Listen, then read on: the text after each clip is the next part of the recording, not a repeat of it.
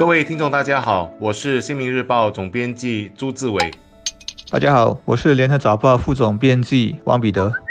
我不知道别人是以什么标准来请女用，但是我一年多以前打算请女用的时候，心中所设定的标准是她必须要有爱心和耐心。我后来发现，原来每个人请女用的标准可以非常不同。其中有一位女性朋友还以长得漂不漂亮作为选择的标准之一。但有这种要求的雇主，就形成了一种市场的需求，也就有了女用代理推出相当详尽的女用介绍网页，包括他们在网上刊登女用的照片、年龄、身高等等的个人资料，有的甚至还有所谓的比较，这个比起另外一个哪一个比较好等等。但我要告诉听众的是，从明年七月起，女用代理已经不允许在公司的网站或者社交媒体等公开的平台。来刊载外籍女用的照片和身高、体重等个人敏感资料，以保护他们的隐私。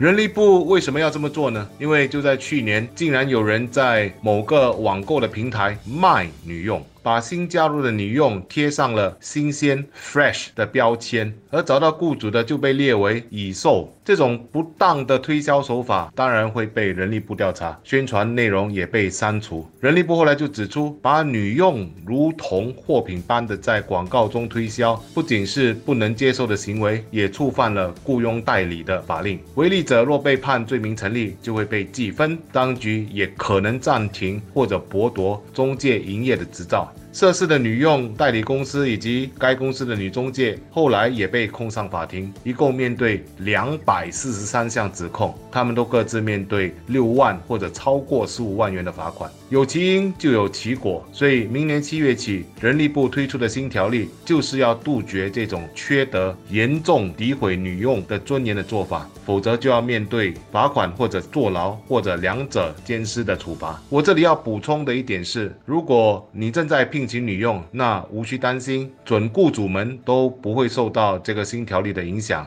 在考虑聘用哪一名女佣之前，你们仍可以向女佣代理索取完整的个人资料。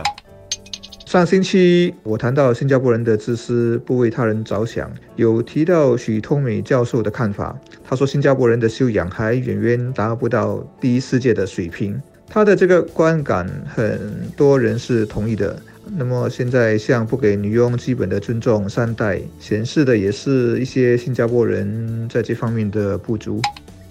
我不知道女佣介绍所业者当中把女佣当商品看待处理是不是很普遍，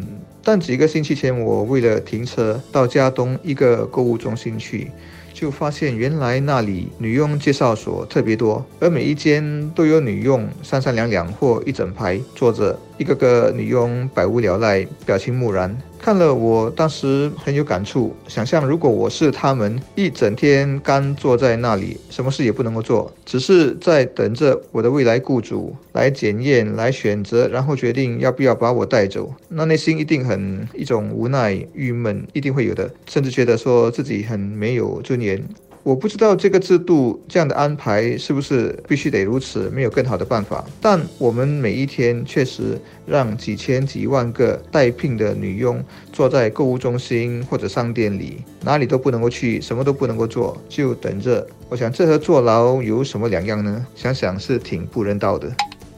至于在家里，我们对待女佣的那种我上你下的尊卑意识，那肯定是很普遍的。各种亏待、恶待女佣的行径，我们经常都可以在生活中听到、看到。当然，也有女佣打老人、小孩的，或者偷家中的财物。但我们做新闻的人知道，在法庭上，更多的是让人难过、生气的女佣受害的故事，比如不让女佣吃饭啊，打女佣啊，或者不考虑到人家的安全，叫他们到高处或。窗外做很危险的清洗工作等等，女佣是请来帮忙家务、照顾家人的，但他们也是人呢，也有情感和情绪，在他们老家自己也多数有小孩或者老父母必须牵挂，有生活和经济上的各种烦恼，所以将心比心，我们除了和他们有雇佣关系、发给他们薪水之外，在心中，我想对他们的服务、对他们的理想背景，也应该多少带点感激的。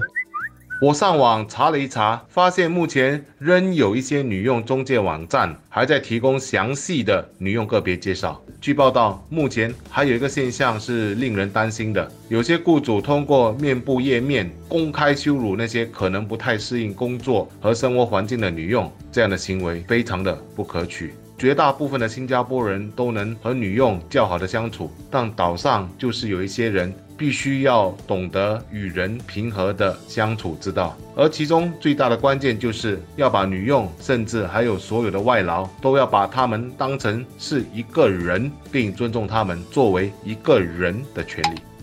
而且永远记得，雇主相对于女佣是处在强势的一方。女佣是人在异乡，她是孤单的，处在弱势地位的。我们对待他们不妨多点体谅和宽厚，而把人当人看待，其实是对我们一种最起码的修养上的要求。如果做不到，那我想，不管是作为雇主，还是我们作为一个人，其实都是不太及格的。